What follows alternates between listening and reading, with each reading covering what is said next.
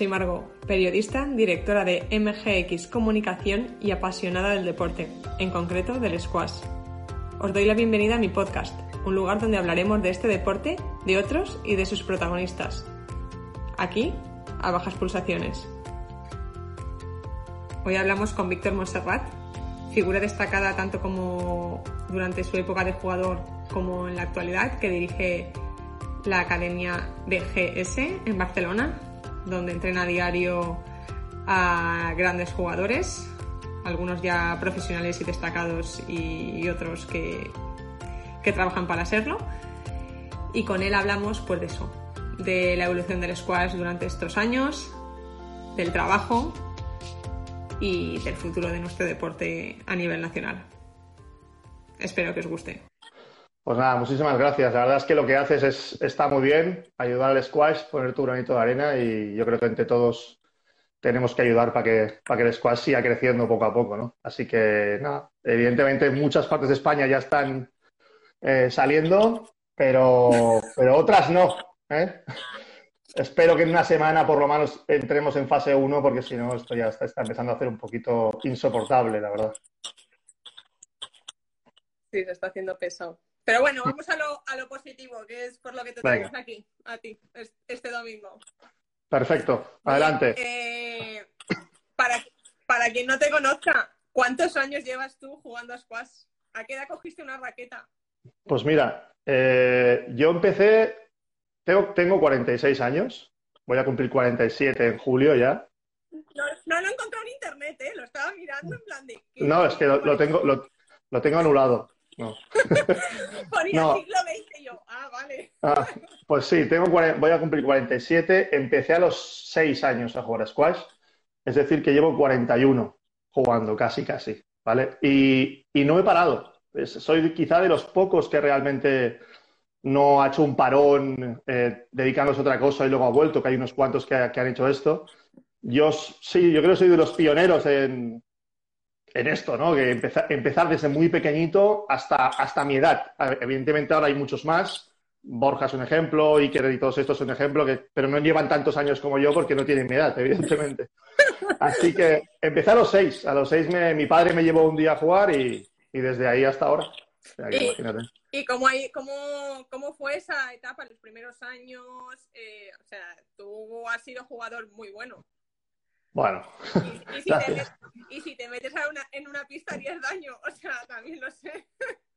Sí, lo que pasa es que ya mis rodillas, mi espalda, mi cuerpo no, no, no es tan fácil, no es tan fácil. Yo empecé a los 6 hasta los 13, 14 más o menos, eh, pues fue evidentemente una etapa de, diversión, de, de, hobby, de tal. Y ya empecé a destacar un poco más a esa edad y, vi que era lo que más me gustaba y lo que quería dedicarme. Y, primero como jugador, evidentemente, pero jugador y ya en formación, pensando mucho en, el, futuro. Lo pensé muy pronto, además, porque sabía que jugando squash no me iba a ganar la vida eh, para poder retirarme como un futbolista o otros deportes, ¿no? Entonces dije, bueno, tengo claro lo que quiero ser, voy a luchar por ello y, bueno, la verdad es que estoy muy contento de, cómo está yendo. Eh, ¿con, quién, ¿Con quién compartiste esos años de, competición? A ver, yo competí en España, básicamente. ¿eh? Eh, ya, ya, explicaré luego un poquito, pero Albert Codina fue mi, mi máximo rival, creo yo. Hemos jugado no sé cuántas finales juntos eh, hubo una época pues, que, Salvador Miró también era un jugador mallorquín que, hizo resultados increíbles y también fue un jugador muy, muy duro. Eh, luego estaba también, evidentemente, Oriol Salvia y había otros jugadores menos conocidos. Ignasi Erms también, por ejemplo, que es de, la Federación Catalana. Eran un poquito más mayores, algunos de ellos, que yo, Albert Matalobos. Habían muchos. Había un circuito nacional brutal. Y, y por eso me enganché, porque habían cientos de inscritos en los torneos y, ellos fueron, Albert Codina diría yo que fue mi máximo rival, compañero, llámale como quieras. ¿Erais del mismo club o no? Sí, sí, sí. Él y yo jugamos eh, juntos eh, en el Malibú de Stabadell ¿vale? Eh, me ficharon a mí muy joven y siempre mantuve, bueno, éramos el uno, el uno y el dos del equipo y, y evidentemente rivales, pero entrenábamos juntos, ¿eh? O sea, siempre entrenábamos juntos, hacíamos partidos, hacíamos rutinas. Eh, y luego el fin de semana jugábamos torneos por toda España y jugábamos la final casi siempre y, y había quien ganaba. Una vez, una vez él, una vez yo. Era muy duro, Albert, ¿eh? Era muy, muy duro. Yo muy recuerdo, duro. hombre, es que era, no se agotaba, ¿no? no era... eh, podía estar corriendo cuánto tiempo. Era brutal, de verdad te lo digo. O sea, yo no creo que haya habido un tío tan fuerte físicamente como Albert Codina, con los pocos recursos squashísticos que tenía, entre comillas, ¿no? Lo que pasa es que explotaba muy bien sus virtudes. Eh, y acababa por agobiarte. De los partidos suyos y míos, todo el mundo decía que eran muy bonitos porque, porque yo era el jugador que, que creaba el juego, atacaba, engañaba y tal. Que ponía y él, dando, y, él, y él dando vueltas por la pista, pero me ganaba muchas veces porque al final yo también me cansaba o no sé, eh, depende del día. Si yo tenía un día muy acertado y estaba bien, eh, cuando tuve la mejor época sí que ya ganaba más veces yo, pero, pero bueno, me, me costó, Dios, sangre, sudor y lágrimas. No, me, para poder... me, lo puedo, me, lo puedo, creer. Sí, sí. ¿Y hasta, hasta cuándo estuviste? Yo te recuerdo mis primeros años aún, de hecho creo que fuimos a un europeo absoluto, mi primer absoluto, europeo absoluto con la selección, ¿coincidimos? ¿Sí? Te recuerdo yo a ti ahí haciendo, dándome consejos de... Bueno. No, no, y te lo agradezco porque yo era una pipiola y tú enseguida ahí hiciste un huequillo que, que, se agradece, la verdad, cuando vas la primera y te sí, años, con las mayores que no sabes de qué va el tema y tal. Eh, Por supuesto. Recuerdo, recuerdo, ese vuelo, además que había unas turbulencias que te morías de Ámsterdam. ¿Dónde, ¿Dónde fue? Ah, eh, en, no recuerdo. En Eindhoven, ¿puede ser? Eindhoven. Puede ser. Las es que... te morías y tú ahí hablándome y contándome historias, no sabes lo, lo que no se me ha olvidado. O sea, Dur no... durante, durante el vuelo. Durante el vuelo. Créeme que yo estaría cagado también, ¿eh? o sea, pero estaba haciendo ahí el papel con la, con la junior nueva, así que... O sea, por eso, que hasta cuándo Sí, sí. estuviste compitiendo, bueno, yo, has Sí, sí, sí. competido, eh, hasta hace realmente poco, pero hasta cuándo a lo mejor te lo tomabas más en serio en cuestión de entrenamientos, competición, Sí, sí, sí. Yo, yo estuve, cuando me lo tomé muy en serio fue a partir de los 18 años, 17, 18, eh, que, bueno, tuve una serie de entrenadores eh, espectaculares. Yo creo que gracias a dos o tres de ellos eh, he conseguido crear mi propio método de trabajo. ¿Puedes decirlo? ¿Puedes...? puedes... Sí, por supuesto. El, el, que más, el que más tiempo estuve, que es el que se merece quizá el, el, el monumento, fue Steve Gallagher. Uh -huh. No sé si te acuerdas de él. Sí, sí, sí. Estuve conmigo entrenándome unos dos o tres años y gracias a él fui campeón de España, lo tengo clarísimo. Eh, me hacía unos entrenos duros, estructurados, todos los días de la semana. Me hacía luego hacer sombras y hacer ejercicios y, y, y, y el tío mirándome y estaba encima mío. Realmente fue espectacular. Y gracias a él estuve dos años y pico sin perder ningún partido en España. Oh. Eh, fueron mis mejores años, desde el 96 hasta el 98, 99 más o menos, fueron los mejores. Pero yo competir, competir hasta los 35, 34, 35, ya, ya empecé a notar que, bueno, también es verdad que ya tenía eh, mi primer hijo, eh, todo, todo cambia cuando tienes niños y, y, bueno, también siempre he compaginado además el hecho de, de ser jugador con ser, con ser entrenador. O sea que ya tenía claro que iba a acabar siendo entrenador y a los 35, 36 más o menos. Pero a los 39, 40, creo que fue 40, me dio el, la crisis de los 40, me, entrené, me puse a entrenar como un animal, bajé 18 kilos, 18 kilos y fui al de España. Fui al de España en Valencia. Eh, que, que, gané, recuerdo que yo ya estaba a 40 tacos o 39, gané a, a Pascal Gómez, jugué cuatro previas Luego, el, el, mismo día jugué con Pascal, que ya me, me moría, lo gané 3-2. Al día siguiente, a las 10 de la mañana, que yo, que yo no me podía ni mover, gané a Hugo Varela, me metí en cuartos y en cuartos estaba que tenía rampas en todos lados y perdí con Claudio Pinto, que era un chaval, pero yo no podía ni moverme ya. Normal. Y, y bueno, y ahí ya, ya dije, vale, ya, ya lo he hecho. Adiós. o sea que, bien. Oye, y aprovecha también para tirarte un poco flores, que aquí nos estamos conociendo todos estos días, que en temas de, de palmarés. Bueno. De España, hombre, un poquito. Fue, fue campeón de- fui campeón de España en el 97. Yo creo que tenía que haberlo sido alguna vez más. En el 96 tuve 2-0 arriba con Codina eh, y, y perdí 2-0 arriba, 13 iguales, era 15. Casi ganó 3-0 y perdí 3-2. En el 97 gané en la final con Salvador Miró. Y en el año 2000, recuerdo, eh, es el partido más largo que se, jugó- se ha jugado en España. No el mejor partido, pero sí el más largo porque era a 9 con cambio. Per- perdí con Alberto Manso, tuve tres match balls. 2-1 arriba, 8-6 bola de partido y perdí el partido. Tres match balls. El primer juego duró 55 minutos. Madre mía. Y- madre mía. Y duró ¿Eh? dos horas 30. Sí, sí. Pero bueno, ¿Este dónde no- fue? En Murcia. En Murcia. Murcia. Sí, sí, Sí. Y ese mismo año gané el Máster Nacional en, en- que dieron por televisión, en directo, tal. Y gané tres Masters nacionales, quedé sexto de Europa el año 96 en Santiago, un campeonato espectacular, eh, en Santiago Compostela, que casi me meto en semis con el 15 del mundo, que era Lucas Witt. ¿Te acuerdas de Lucas Witt? Sí, sí, sí. Ganaba dos- ganaba 2-0, 7-5. Siempre que gano 2-0, 7-5 acabo perdiendo. Pues tú y yo Sí. somos, de, la, de la misma. Sí, Vamos he jugado. Hostia, eh, 20, mun- he jugado 20 europeos con la selección española y, y 3 o 4 mundiales. Pero bueno, eh, bien, bien, la verdad es que Una, contento. experien- Me- una experiencia buena. Una Tengo, experiencia tengo, tengo una espinita, eh, que es, que es el, el no haber jugado más eh, la PSA.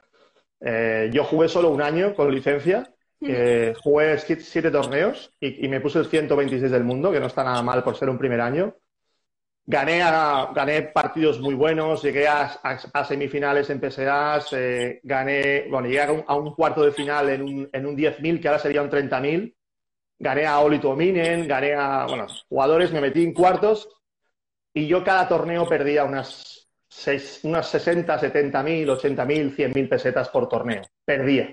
¿Por qué? Por la peseta. ¿eh? Teníamos la, la supermoneda mundial y eso me mató, porque yo trabajaba un mes dando clases para pagarme un billete de avión. Uno. ¿Qué pasó? Que yo, yo iba a Noruega o a Finlandia o a Alemania, cogía un taxi y me entraba una depresión, porque eran como 100 euros de ahora, 120 por un trayecto de 10 minutos. Comía en un restaurante y, y era horrible. Y eso siempre he pensado, sí, me faltó ese... Yo creo que podía haber hecho resultados y tal, pero bueno, eh, es lo único que siempre he dicho, hostia, nunca pude. Ahora un vuelo a Londres vale 20 euros. Es que eso te iba a decir. Es que es brutal. Que, que los vuelos antes no eran antes no se No, viajaba igual que se viaja ahora. Yo he viajado a Noruega o a Finlandia por lo que ahora serían 1.200 euros. Eso es lo que yo, pag- eso es lo que yo pagaba. A China. Yo, yo pagué, yo me fui a Nueva Zelanda a entrenar cuatro meses cuando tenía 20 años y pagué 3.200 euros de ahora en billete de avión. Es una locura. Y claro, eh, tuve que dejarlo. Y en España había, un, había un gran circuito en España. Y yo dije, mira, me quedo aquí, Torrevieja, aquí, aquí, voy haciendo un cajoncito, voy ahorrando, porque si me dedico a jugar, eh, voy a seguir perdiendo dinero a no ser que sea muy, muy, muy bueno, pero no, no, no tuve ni tiempo de saberlo, para que me entiendas. Eh, es- era muy difícil. Y hice resultados, pero al final, en España sí que jugué unos cuantos PSAs y gané a gente que, que jugaba muy bien. Y dije, mira, pero... Hombre, ya, y has organizado también. Sí, estu- bueno, estuve de gerente de la Federación Catalana, eh, no sé si 12 o 13 años más o menos, y ahí organizábamos pis- torneos con pista de cristal en, en la Illa, dos años, Magnum. en el Mare Magnum. También fui el director del torneo que se hizo en Sevilla, muy chulo, donde vinieron los mejores jugadores del mundo. Bueno, dedicado al squash de- desde siempre y, y enamorado de, de esto, que es lo, más- lo que más me gusta. Oye, y pero ahí también ha habido un impasse, ¿o sigues en- con el racket? Bueno, que ahora se llama... Uy. Ese- esa es otra. Yo, yo estuve jugando a soft racket también. Soft racket, vale. Sí, pero yo ya seguía No sé, cuántos Sí. nombres tiene ya. Como el, el squash, el squash 57, ¿no? Pero es el soft racket en pista de squash, hablo. Yo ahí jugué también unos años, jugué, quedé cuatro años seguidos campeón de España. No he perdido nunca ni un partido de racket. Lo siento, es verdad. Eh, nunca. Tuve match ball en contra con Iván Flores. Él lo sabe. ¿eh? Y- pero gané. Pero gané. Raro en mí. Yo, cuando tengo match ball en contra suelo perder. Pero, pero gané. Y, y quedé campeón de Europa dos veces de racquetball, el americano, ¿sabes? El, el, de techo. Sí, sí, la pista alta. La pista alta es La pista grande, se- vamos. Sí, que se juega con techo. No, no, es, un, es una, el racquetball americano. Se juega, se puede, no hay chapa, se puede tirar lo más bajo que quieras. Ahí quedé dos veces campeón de Europa en, en París y en, y en Italia. Pero bueno, eh, lo que más me apasiona es el squash. ¿eh? Eso, eso han sido parche- parches o llámale como quieras, etapas de mi vida muy divertidas. Pero mm, yo siempre he querido seguir con el squash. Y a, Así que- y a- y a eso vamos también, ¿no? ¿En qué momento Exacto. decides? Llevas, eh, has dicho ya antes que ya desde, bueno, desde cuando eras jugador y seguías compitiendo, ya tenías en mente lo de dedicarte como entrenador. Sí. ¿En ¿Cuándo- qué momento? ¿En qué momento dices ya, ahora? ¿En qué momento voy a ser solo entrenador? ¿O en qué momento yo ya sabía que quería ser entrenador de futuro? No, no, ¿en qué momento ya pones los cimientos para eh, empezar a dar clases? O Vale. montar una academia, etcétera. Vale, yo clases, clases eh, individuales a gente amateur y tal, desde los 16, 17, ya como te he dicho, empezaba a dar clases para ganar dinerito y poder pagarme cosas. Eh, el, paso, el paso fue un poco casualidad, ¿vale? Yo estaba trabajando en la federación y estaba trabajando en el Arsenal, un club deportivo de Barcelona muy, muy bueno, y daba clases amateurs, organizaba todo el tema deportivo ahí, de squash, también de pádel y de frontón. Y, y bueno, y un día eh, me vino un amigo mío, Valentín Mateos, el padre de Sofía Mateos. ¿Sabes quién es? Sofía sí, ¿no? Sí, sí, Sofía. sí, Sofía, sí. Bueno, y me dijo, ¿puedes entrenar a mi hija? Y yo, uff, no tengo tiempo, Valentín. Y me dice, va, tío, eh, hostia, tú que le enseñas, tal. Yo a él le daba clases a Valentín. Y yo, venga, va, pues me, me animo. Y al lado del club donde trabajaba había un club pequeñito y me fui a dar clases con ella. Y no sabía ni sacar, casi. Tenía, tenía 11 años, te lo digo en serio, las tiraba todas fuera. Y vamos a ver. y ahí empecé con ella. Y ella empezó a mejorar muy rápido. Y dije, mira, y entonces nos, yo vivo, vivo en San Just, eh, al lado de Barcelona, al lado de Camp Melic, el club Sí. de toda la vida. San Just lo conocemos. Vale, entonces mi familia, yo vivo aquí y dije, oye, ¿por qué no nos apuntamos a Camp Melic y, y- y vamos con Sofía y la entreno allí y tal? Entonces fuimos a Camp Melic y en Camp Melic ya pues encontré a, estaba Edmond y Edmond me vino también y me dijo, Víctor, ¿puedes entrenarme y tal? Bueno, fue a esa, a, a esa, en esa época, hace siete años más o menos, a los, a los 39, ya que dejaba de jugar y tal y cual. Edmond, después de Edmond vino Nilo, después de Nilo vino Bernat, Iker, y ya tenía 5 o 6 y dije, uff, son demasiados, clases individuales, eh, con todos. Y entonces me vino un extranjero, un chico que se llama Tess Jute de, de Holanda, y, me, y dije, hostia, tengo seis jugadores, digo, ¿por qué no montar, montar algo, algo más, ¿no? Y luego vino un chico de Inglaterra, Alex Noakes, que estoy muy agradecido a él porque el tío eh, estuvo mucho tiempo y habló muy bien de nosotros y, y bueno, y a partir de ahí, pop, pop, pop, pop, eh, busqué un club, eso sí que tengo que decirlo, por favor, eh, que se, yo estaba en el Arsenal y me fui al Metropolitan. Metropolitan, el, el dueño de todos los clubes Metropolitan, que hay más de 30 en España, se llama Javier Pellón, Y era Ex- jugador de squash, ¿no? También. ex, ex número uno de España, ¿vale? Número uno. No campeón de España, sino número uno del ranking. Jugó dos finales. Y con el que yo tengo muchísimo trato es, es José Luis de la Guardia, campeón de España del 84. Primer catalán que ganó un, un, un, un de España. Eh, ganó a Santinieto en semifinales y a, con Matt Pols en contra y tal. Y la final con Juan Luis Ibars, otro jugador de Madrid emblemático. Y José Luis me ha ayudado una pasada. Y el Metropolitan les, les expliqué mi proyecto, me abrieron las puertas, estamos cambiando las pistas, las luces nuevas ahora cuando empecemos otra vez, están todas las luces cambiadas de LED, chapas nuevas, parquet nuevo de la pista 3 con gradas para 100 personas. Hemos hecho- y, es, y la verdad es que estoy tremendamente agradecido y está muy bien ubicado en el centro de la ciudad, cerca del metro, se come muy bien en el club, instalaciones perfectas y, y- y tengo que decirlo porque, porque es clave para, para también para crecer, tener gente detrás que, que valora, porque cada vez que pasan por ahí por las pistas se quedan mirando flipados. Está Iker jugando con otro tal o Edmond tal y flipan. O sea, qué guapo es esto, qué rápida va la bola, cómo ha mejorado el squash. Y eso hace pues que, que nos ayuden, ¿no? Y, y están encantados. Y soy muy agradecido, la verdad es que hay que dar las gracias a Jo- a José Luis de la Guardia, que, que fue seleccionador también, que fue quien creó los cursos de monitores en España, un tío de squash total. Y, bueno, eh, vale la pena también agradecer a la gente que te ayuda, ¿no? Sí, no, desde luego. Y oye, eh, ¿te caracterizas por tener un método concreto? Eh, ¿Tienes un método Víctor Montserrat? ¿O qué es lo que utilizas para diferenciarte? Eh, gracias a Dios estamos viendo cada vez más academias. Lo bueno es que yo creo que también van, ya lo hablaremos luego, para perfiles distintos. Por supuesto. cuéntame, se me apaga un poco la luz del móvil y por eso estoy un poco así rayada. cuéntame un poco cuál es tu método, ¿no? Sí, te voy, a, dar el secreto. te, doy, el secreto de la Coca-Cola. O... a ver, eh, yo te, voy a hablar muy sinceramente, ¿vale? Eh, bueno, así lo intento siempre. Yo me, formé como entrenador con muchos entrenadores que he tenido. Eh, me saqué el título de monitor nacional, pero eso, bueno, eh, yo creo que yo me he formado en la calle, digamos, ¿no? siendo jugador y siendo, siendo eh, hablando con mis entrenadores para que me enseñasen a entrenar. Y tengo tres entrenadores, lo que te decía. Steve Gallagher, Neil Harvey, entrenador de Peter Nicol. Este me enseñó una barbaridad. ¿Te fuiste, ¿Te fuiste allí o vino aquí? No, no, no. Él vino a Madrid. Fui a Madrid, al, al Palestra. Vale, es que como estuvimos hablando... Eh, y estuve, estuve un mes y medio con él y le dije, yo quiero, 18 eh, años tenía, yo quiero ser buen jugador, pero quiero ser muy buen entrenador. Se quedó flipado, hostia, yo tenía 18 años y me enseñó muchísimas cosas del estilo inglés, de cómo se, de cómo se corrige. Hay cosas que no te puedo contar en todo porque además cada, cada jugador tiene, es diferente. ¿eh?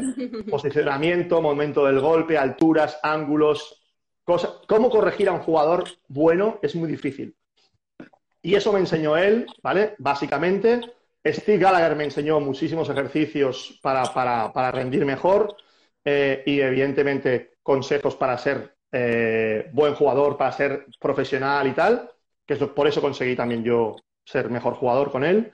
Y, un, y luego hay uno que casi nadie conoce que se llama Ali Azid, Ali Azid, un egipcio, egipcio que vino a Barcelona y me enseñó a cómo utilizar bien el antebrazo, la muñeca, aguantar el golpe, bla, bla, bla. Y con esas tres cosas y otros entrenadores que he tenido, formé mi propio método. ¿Vale? Pero mi método, Margot, empieza desde el momento que alguien aterriza en Barcelona. ¿Vale? Cuando alguien, cuando alguien aterriza en Barcelona, lo, lo que yo intento, si puedo, es ir a buscar al aeropuerto. Si viene un martes a las seis de la tarde, no puedo porque estoy entrenando a gente. Pero si viene un domingo, un sábado, tal, yo intento buscar al aeropuerto, intento, le llevo a la casa donde va a estar alojado o el apartamento que tenemos para los jugadores o, donde sea, le intento, le ayudo para encontrar una tarjeta de teléfono si la necesita, le o lo cuido. Cuidamos a los jugadores. Y eso es muy cansado, porque cansa mucho, pero yo creo que el jugador se siente muy arropado desde el minuto uno. Les presento al grupo, el grupo es un grupo muy abierto, todos son excepcionales, eh, desde el primer minuto se, sienten integrados. Si puedo, les hago una clase individual a todos ellos, no el primer día, pero al segundo o tercer día me meto un rato con ellos para ver cómo son. Rápidamente me siento con ellos y les hago una entrevista de qué objetivos tienen, qué, qué, proyectos de futuro tienen. Algunos tienen unos y otros tienen otros. según lo que, lo que digan, hacemos más hacemos menos y según el tiempo que se quede. ¿vale? Y y es eso. Entonces hacemos un, sistema de entrenamiento de squash por la mañana, squash por la tarde, o squash y fitness, o fitness y squash, pero cada uno tiene su calendario diferente según su calendario de competición, sus lesiones, su edad. Eh, no es eh, meter de la pista y hacer, ejercicios, no hago ejercicios más muy diferentes a los demás. Algunos sí, que, casi todos me dicen, hostia, esto no lo he hecho nunca, esto no sé qué bueno, son cositas nuestras, pero al final lo que hacemos es hacer que el jugador saque el máximo rendimiento posible a sus, a sus posibilidades, ¿vale? Saque su máximo provecho. Algunos lo hacen y algunos no. Eh, también el jugador tiene que querer, y eso nos hemos encontrado, que a veces quieren y a veces dicen que quieren, ¿vale? Y luego llega el lunes y dices, ¿tú qué? No he dormido.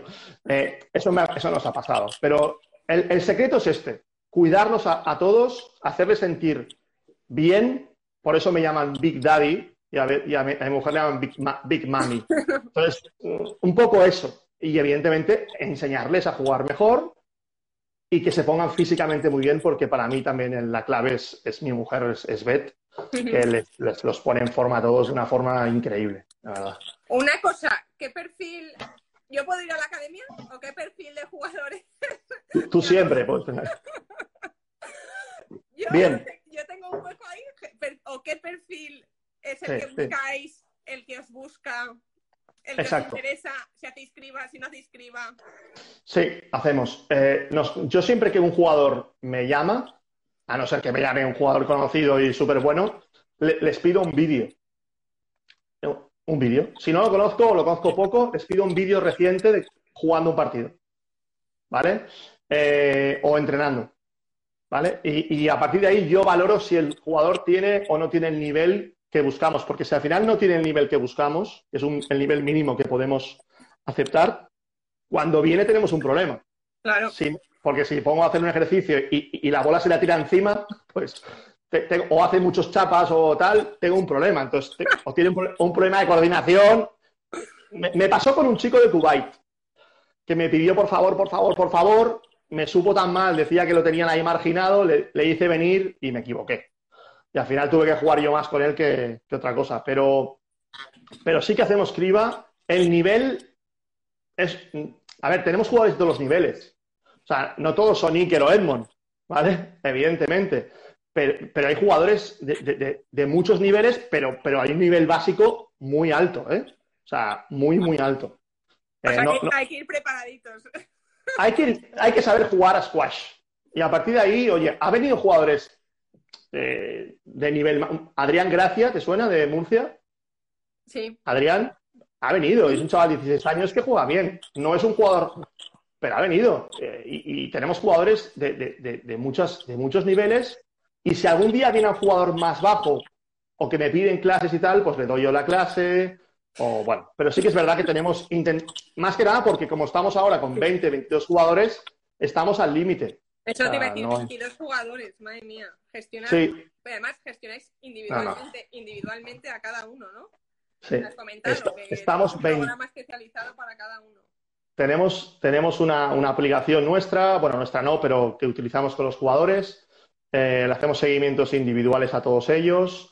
eh, y es un trabajo de 24 horas, te lo digo yo. Llego a mi casa y, claro, está mi mujer, que es, mi, la entrenadora. Y, claro, ponte a hablar. Mañana, este cómo está, este no sé cuántos, este cuidado, este no sé cómo. Y, y esto es un trabajo brutal. Sí, sí, les, planificamos todo. Y con 22 es muy difícil.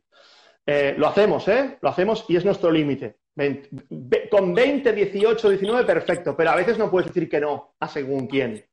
Y mira, lo metemos, eh, metemos más horarios, trabajamos un poquito más, pero ya estamos bastante al límite. Han pasado más de 200 jugadores en cinco años. Y hay, Desde- hay de- distintos, distintas est- estructuras, ¿no? Hay gente que es de continuo, gente que va un mes o una temporada corta. o- Ese es el tema, que, que cuando yo siempre recomiendo que el que venga, mínimo venga dos semanas, dos. Hay gente que me ha dicho, ¿puede venir cinco días? Hostia, cinco días, me da tiempo de saludarte, eh, de comer contigo y, y de hacer tres sesiones, pero no te veo, porque en dos semanas sí que ya conocen muy bien cómo se trabaja, cómo, cómo, cómo trabajamos físicamente, cómo trabajamos squashísticamente, y nos puede también valorar un poquito más si es lo que busca, si es lo que no busca. Y, y hay gente que viene dos semanas, con estos puedes hacer, siempre todos los que han venido dos semanas se van y me dicen, me han pasado volando. Qué, qué pena, qué pena no haber venido tres o Y me cuatro. ¿no? imagino que serán duras, ¿no? Yo viendo a tu mujer que, que me flipa, o sea, me flipa tu mujer, pero viéndola eh, ya sudo, o sea, ya, ya, ya, me, Es- ya me tomo es las brutal. Son, son duras, pero, pero son duras porque, porque estamos ahí encima. O sea, cuando empezamos una sesión el primer día, yo estoy fuera, yo dirijo la sesión y yo les digo, venga, va, si veo que no lo está haciendo al 100%, el lenguaje corporal, venga, ves más rápido, haz esto, flexiona más, ponte de lado, tal, tal, tal. Estoy... Y los jugadores, claro, lo ven y les mola y empiezan a entrenar y no están acostumbrados a entrenar a este ritmo. Claro, el cuerpo y encima están nerviosos, tal. Van con Bet. Bet les enseña a hacer un lunch de verdad o hacer una- un buen calentamiento, un buen enfriamiento, que la gente no hace nada. Te lo digo yo, que fliparías. Y, y ella les enseña a, a entrenar mejor y hacer los ejercicios con más técnica. Cuando tú haces algo más, más bien, te cansas más.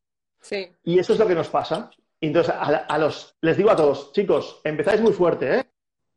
Hoy es lunes, ¿no? Pues el martes que... Uy, perdón. El que viene vas a estar muerto y todos. No, no, ya verás. Claca. Todos el martes, miércoles de la semana siguiente, a los 8 o 10 días, están rotos, pero muy contentos. Hostia, qué guapo. Quiero más. Y casi todos los que han venido dos semanas, te diría el 90% de las veces han vuelto. Y eso es una pasada.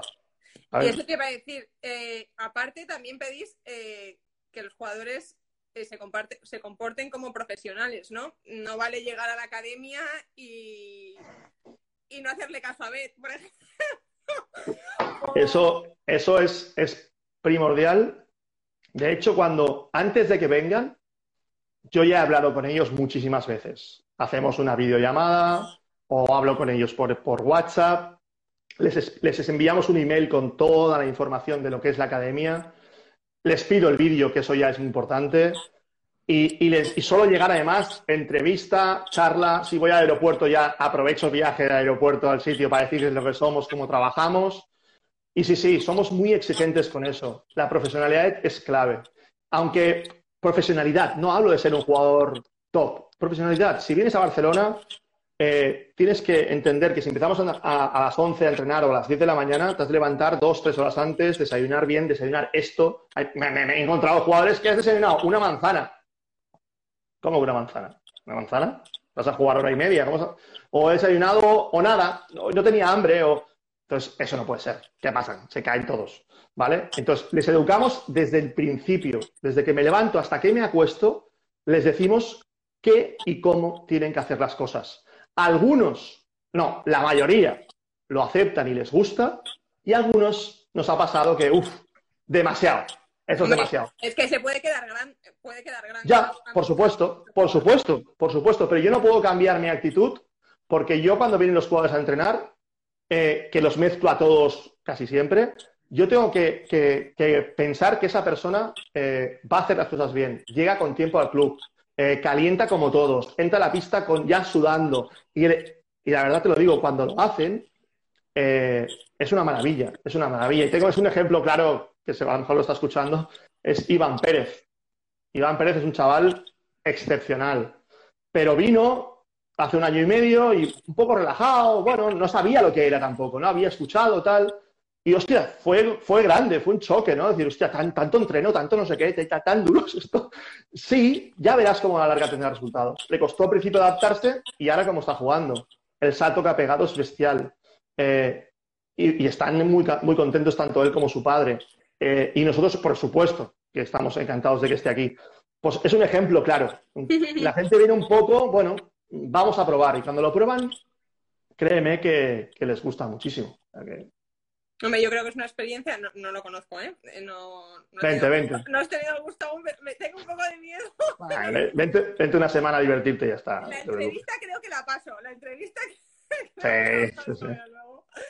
Eh, no, me haría ilusión, ¿eh? Porque el nivel profesional es lo que he dicho, que, que como deportista lo bonito es dar el salto profesional, ¿no? Pero profesional en, todo, en 360 grados. No profesional eh, entre una pista y luego me hincho a, done- a donetes. o- Eso no es ser un, eso no es ser un profesional. Por ejemplo. Eso no es ser un profesional. Eso es ser un jugador de squash. Muy es la diferencia. ¿Soy jugador de squash o soy un profesional del squash? Tú decides. Yo te digo cómo tienes que hacerlo. Yo y Beth, por supuesto. Eh, y, y tenemos paciencia, pero no te lo puedes imaginar. O sea, tenemos, no- nos coronamos. Vamos al cielo seguro. Y, pero al final, créeme que la mayoría, ¿eh? te hablo del 90%, hostia, chapó porque realmente lo acaban cumpliendo y, y acaban mejorando muchísimo. Y todos los jugadores que se marchan, hostia, nos recuerdan y hablamos con ellos y están, siempre nos recuerdan súper bien. Y eso, y eso es, un- es precioso. O sea, Entonces, es que sí. ¿en, en cuántos ámbitos trabajáis? ¿En lo que es técnica, táctica del squash? ¿Físico?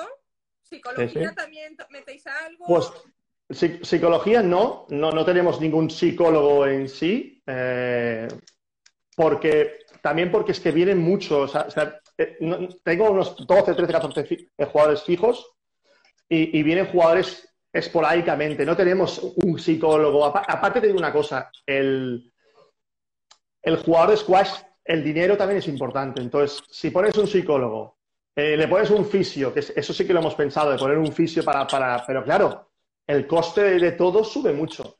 Nosotros no somos psicólogos, pero créeme que hacemos de eso. O sea, tenemos este hombro que han llorado, han pasado todos por aquí. ¿eh? eh no, realmente esa, esa, esa faceta no, la tocamos, pero, pero sí que nosotros intentamos ayudarles eh, en, todo lo que, lo que esté en nuestras manos. Si alguno necesita un psicólogo, sí que tenemos algún conocido que podría ayudarles. Pero hasta, hasta la fecha no, no, lo hemos usado. bueno, supongo que como entrenador, pues también el, ya no lo que es psicología pura, pero sí el planteamiento bien de los partidos, eh, ya no solamente a nivel táctico, sino a nivel no, no, eh, absoluto. aquí, bajas como... Por supuesto, por supuesto. y eso... Eres muy técnico, supongo que eso eh, Exacto, y en todos los torneos siempre, cuando un jugador se va a jugar un torneo, nos ponemos en contacto, tanto Beth como yo, en la parte física, en la parte espástica, lo que tiene que hacer. Beth les dice, ¿a qué hora juegas? Juega a tal hora el típico jugador que hace, me voy a tocar un poco de bola. No, tú ya has tocado suficiente bola, tú no te preocupes, ¿vale? No necesitas tocar bola. No, eso es según qué jugador, ¿eh?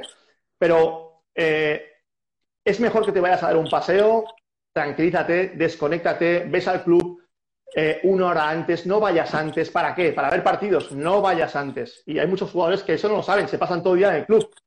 Que no, Tienes que ir cuando tienes que ir, come esto, haz esto, calienta así. No calientes más de lo normal. Siempre es de calentar igual. Sea un partido importante, hay gente que solo calienta mucho cuando va a jugar un partido. Ah, y entrenando no. Hombre, no. Y eso es una filosofía que al final todos lo acaban aprendiendo y cuesta, ¿eh? eh ¿Cómo, sería el comportamiento ideal de jugador-jugadora de squash tanto a diario, pero luego se aplica a nivel competición, por lo que estás diciendo, que no, no varían los... No varía nada. ¿Cuál, no varía nada. ¿cuál, sería la rutina perfecta o ideal o la que tú transmites a los jugadores si nos lo puedes contar? Sí, sí, eh, pero y no tiene ningún secreto, ¿eh? No tiene ningún secreto. O sea, tú cuando eh, tienes en un campeonato, depende del torneo que sea, depende del nivel que tengas. Si es un, si es un torneo junior, juegas tres partidos en un día o dos torneos nacionales también. Si es un PSA, juegas un partido al día. Entonces, nosotros eh, les decimos al jugador que tiene que comportarse como, como un día a día y esto lo va aprendiendo en Barcelona. Entonces, ya no hace mucha falta que yo le diga lo que tienen que hacerlo. Les llamamos y se lo decimos, pero levantarte siempre dos, tres horas, tres horas antes de competir. Vale, dos es poco, tres horas antes de competir. Comer bien, no más que otro día cuando vas a entrenar. Ya saben lo que tienen que comer. Han de comer exactamente lo mismo que, van a, que, comen cuando van a entrenar. Porque te digo una cosa, se cansan más entrenando que en la competición, la mayoría de veces. Los entrenos son más duros que la competición y tiene que ser así. No siempre, no siempre, pero casi siempre los entrenos son muy duros, acaban rotos, los pongo al límite. Con sentido común, ¿eh? Con sentido común, por supuesto, estructurado. Eh, y ellos saben lo que tienen que comer, saben cuánto tiempo antes tienen que llegar al club, saben qué tienen que hacer para calentar, saben que al acabar sí o sí me tienen que llamar, a mí o mensaje, lo que sea, hablamos en videollamada, sea a la hora que sea. Yo he hablado con Iker y con Edmond y con todos a las 3 de la madrugada, a las 5 de la madrugada, ¿eh? en directo. Hola, ¿qué tal? Yo frito perdido, pero aquí estoy siempre. Y eso es uno también de los secretos, ¿no? Estar encima y ayudarles. Están muy solos por todo el mundo. Entonces, durante todo el día les marcamos lo que tienen que hacer. Y ellos solo tienen que, cumplirlo. Lo mismo que el día de entrenamiento. Tú te tienes que pensar, mañana qué hago? Partido, rutinas, me voy a correr, ¿qué hago? Aquí no, aquí es mañana a las 11. Empezamos. Ya saben lo que tienen que hacer. Llegan a las 11, clac, clac, clac. Yo dirijo el entrenamiento, les doy la pelota nueva, siempre pelota nueva en BGS, clac, bola nueva, a entrenar. Tú, Iker, con mi Iván, tú, Edmond, con el otro, tú, Sofía, con Noah. Venga, allí. Y así lo hacemos. Y es lo mismo en los torneos. Planificación, seriedad, irte a dormir a la hora que toca. Eh, es que no hay otra, Margot, no hay secretos. Pero la gente le cuesta. Pero es, El, cambio, ¿no? absolutamente. Y es lo que hace falta, si queremos jugadores de futuro, falta eso. Ahora, ahora pasaremos ahí, pero quería preguntarte una cosa más sobre, sobre tu forma de entrenamiento, de concebir eh, tu academia, etcétera. Que lo escuché en una sesión, en un, bueno, en un directo de un coach eh, más decantado al tenis, pero, pero la verdad es que me hizo pensar porque a lo mejor eh, tú como entrenador sí que sí que lo has, le has dado más vueltas, pero como los jugadores a lo mejor piensan simplemente su objetivo está en, en resultados ranking y a lo mejor no en el rendimiento. ¿Dónde tienes tú eh, el punto de mejora de tus jugadores tuyo que está en el rendimiento o en los resultados? Yo soy cero resultadista. Cero. Lo he sido siempre. ¿Vale? El resultado va a llegar.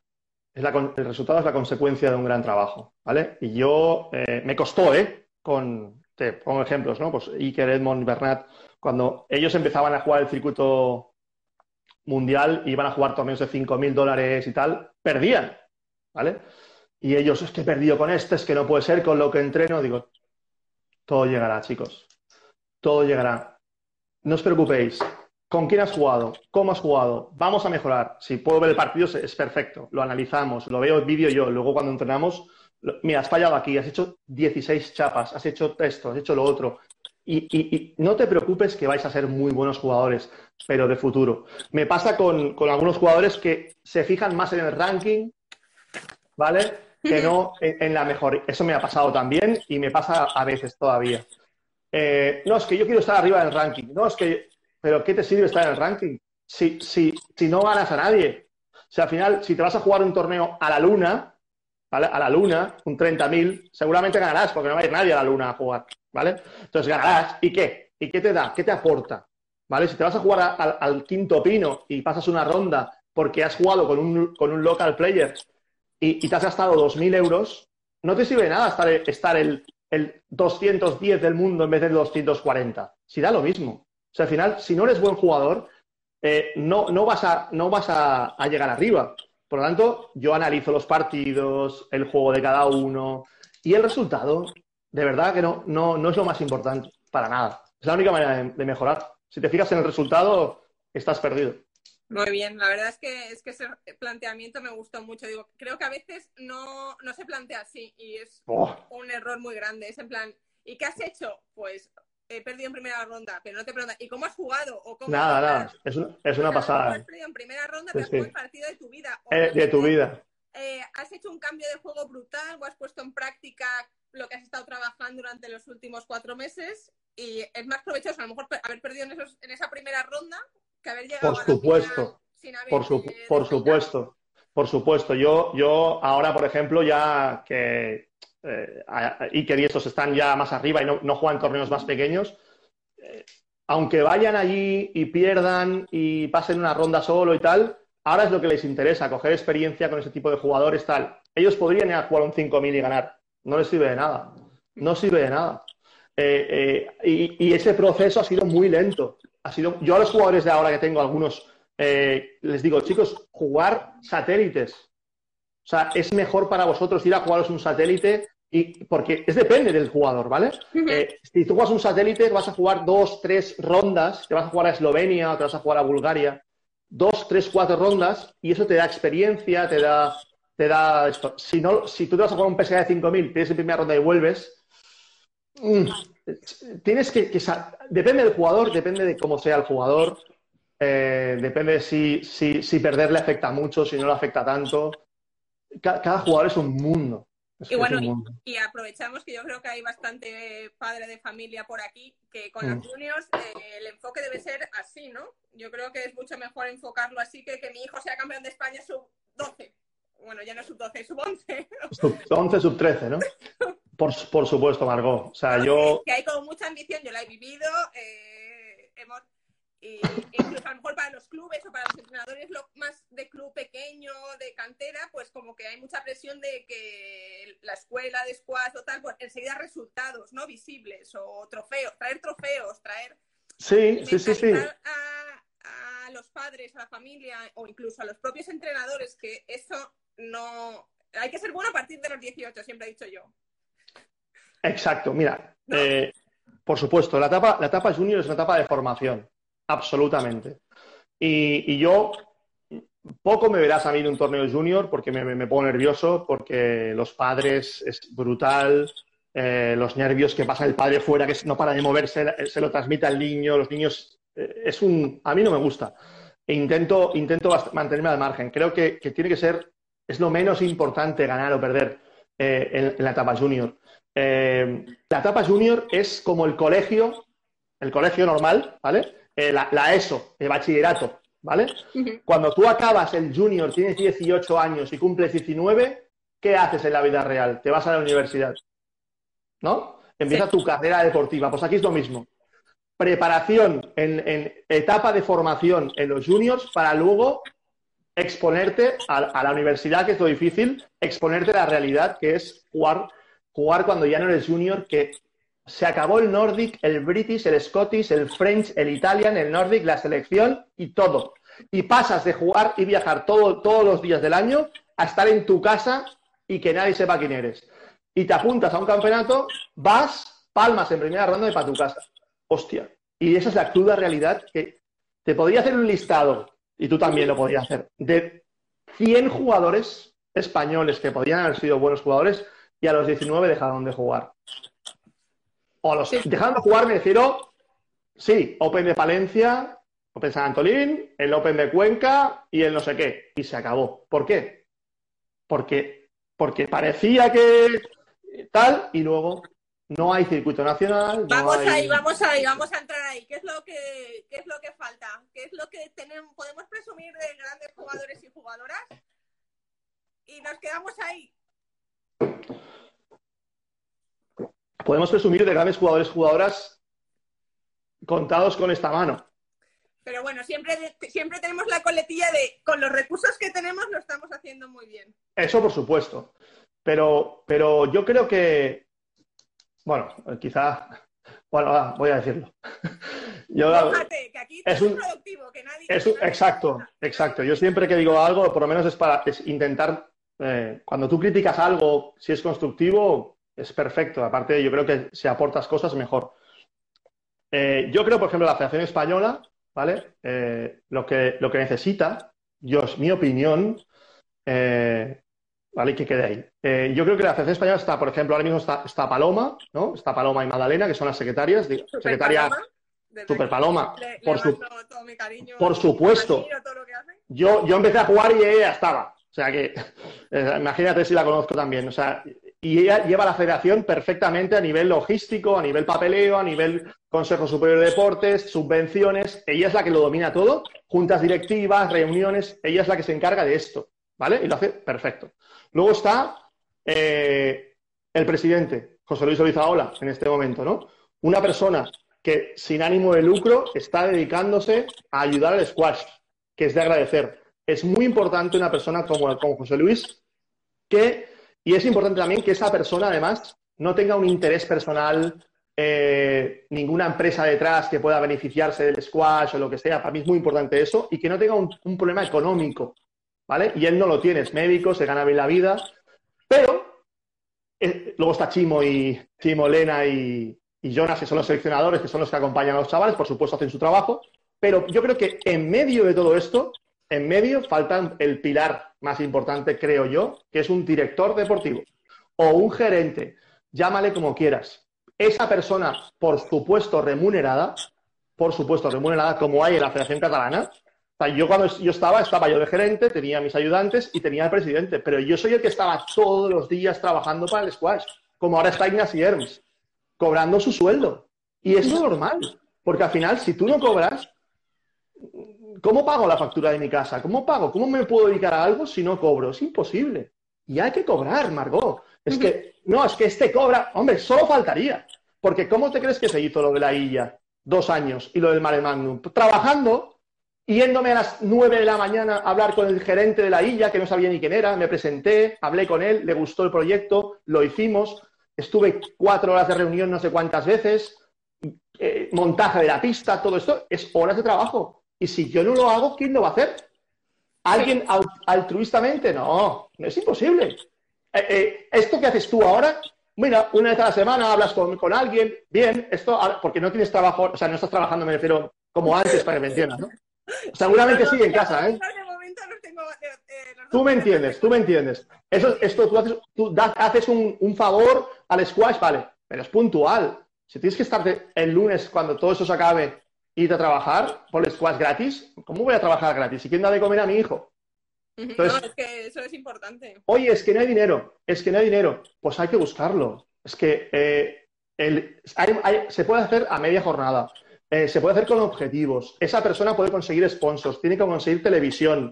Yo jugué el, el, el máster del año 2000, que gané el máster del 2000 en televisión española, la semifinal con Uriol Salvia y la final con Manso, la dieron en directo. Y Y en 2001, 2001 también yo con Bet en Bilbao. En me- exacto. En medio de la pista, Dodge Bank. No sé si era el mismo sponsor vosotros. Deutsche Bank Deutsche Bank. años, sí, Era- yo lo recuerdo. Nosotros tuvimos el Dodge Bank, el Dodge Bank, y, y ese y dio mucha pasta. Hostia, ¿por qué dio pasta? Porque salió por la tele.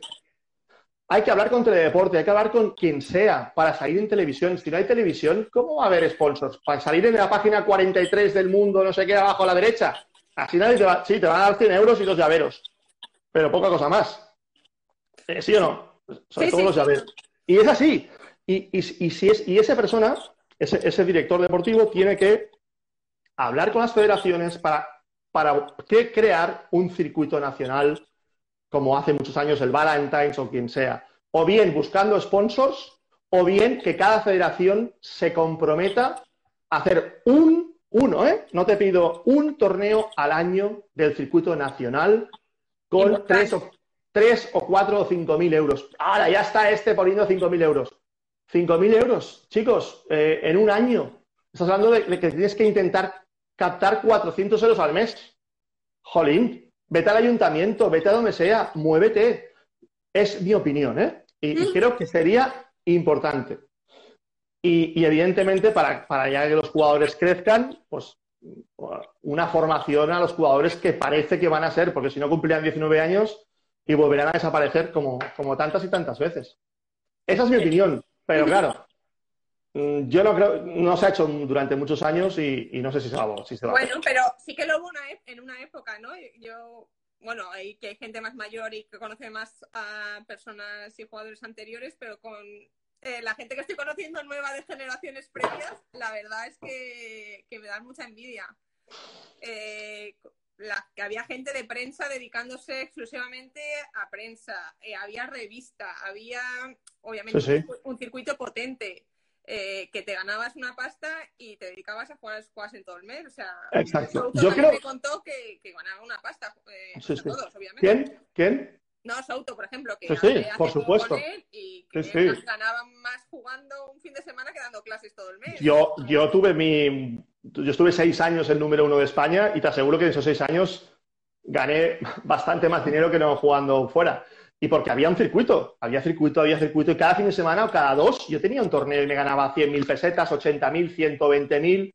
Y en esa Pesetas. época, Pesetas. bueno, sí, pero que No, no, que como lo hemos hablado antes, por eso te digo. Que claro, 120.000 pesetas eh, son nada, eh, ya lo ves y dices, ala, solo eso, son 700 euros, 700 y pico euros. Pero es que en la época 700 euros estaba muy bien, porque podías vivir un mes entero con 700 euros, para que me entiendas, ¿no? Entonces, Sí. sí, yo, yo ganaba, aquí sponsors también me pagaban dinero, y ahora no existe eso, no existe. Y, y- y hay que intentar que vuelva. Mira, y, se- y seguro que hay gente que, que está interesada en poder hacerlo, soy seguro, y más ahora. Que, que- que- y gente que se hace una entrevista y se hace una- un, un periodo de prueba de tres meses o de seis meses, pagando un sueldo mínimo. Y mira, a comisión, hostia, yo estoy seguro que puedo conseguir 100.000 euros de sponsor porque tal, porque igual. Ah, sí, pues hazlo. Si lo consigues, el 10% es para ti, 10.000 pavos para ti, o 15.000, da igual, o 20.000, toma. ¿Qué consigues? 100.000, 20.000 son para ti. Venga, consíguelos. Seguro que, sabe, que hay gente interesada. ¿Por qué Una, no? cosa, una cosa que me parece importante también que están diciendo aquí, Mon Squash. Eh, tú estás centrado mucho en alto nivel, ¿no? Y, pero ¿cómo atraemos también base? Volumen, volumen de jugadores, porque al final para que salgan cinco buenos hacen falta 5.000. Volumen de jugadores, niños hablas, ¿eh? No, no, hablo en general, para que haya más volumen de, de jugadores, de federados. Pues ahí yo creo que es donde entran las federaciones autonómicas. O sea, eh, eh, la Federación Española no puede saber si en, si en Gerona se juega mucho. Tiene que ser la Federación Catalana. ¿Sabes? En, la Federación Española no puede saber si, si en Pontevedra entrenan cada día. Tiene que ser la Federación Gallega que vaya allí, el, gerente de la Federación Gallega, que no sé si hay, eh, el gerente de la Federación Valenciana, creo que es ahora Alex Garbi, ¿no? Me parece. pues o director, o, director. Bueno, pues, pero segura, creo que, que, Alex sí que está remunerado, creo. No lo sé. No lo sé. me estoy metiendo donde no me llama, quizá. Pero, pero si lo está, si no lo está, que lo esté. Coño, pero que se mueva, ¿no? Que, que haga cosas, ya lo está haciendo. Eh, me refiero a eso, que, cada autonomía es la que tiene que, potenciar su base. Primero, consiguiendo que no se cierren los clubes. Porque cada vez. importante. Espera un momento, Víctor. Eh, es que se va a cortar en breve. Eh, voy a apagarlo y vuelvo a conectar. Espero que no se vaya la gente, ¿vale? Yo creo que podemos estar charlando 15 minutillos más seguro, ¿va? Venga, va. Hecho. Es que si no se va a cortar y, va a ser Tranquila. Venga, te espero. ¿Me vuelvo a conectar yo también? Sí, sí. Espero que os haya gustado y si así ha sido, os agradecería que la compartieseis. Nos escuchamos en el próximo episodio. Un saludo.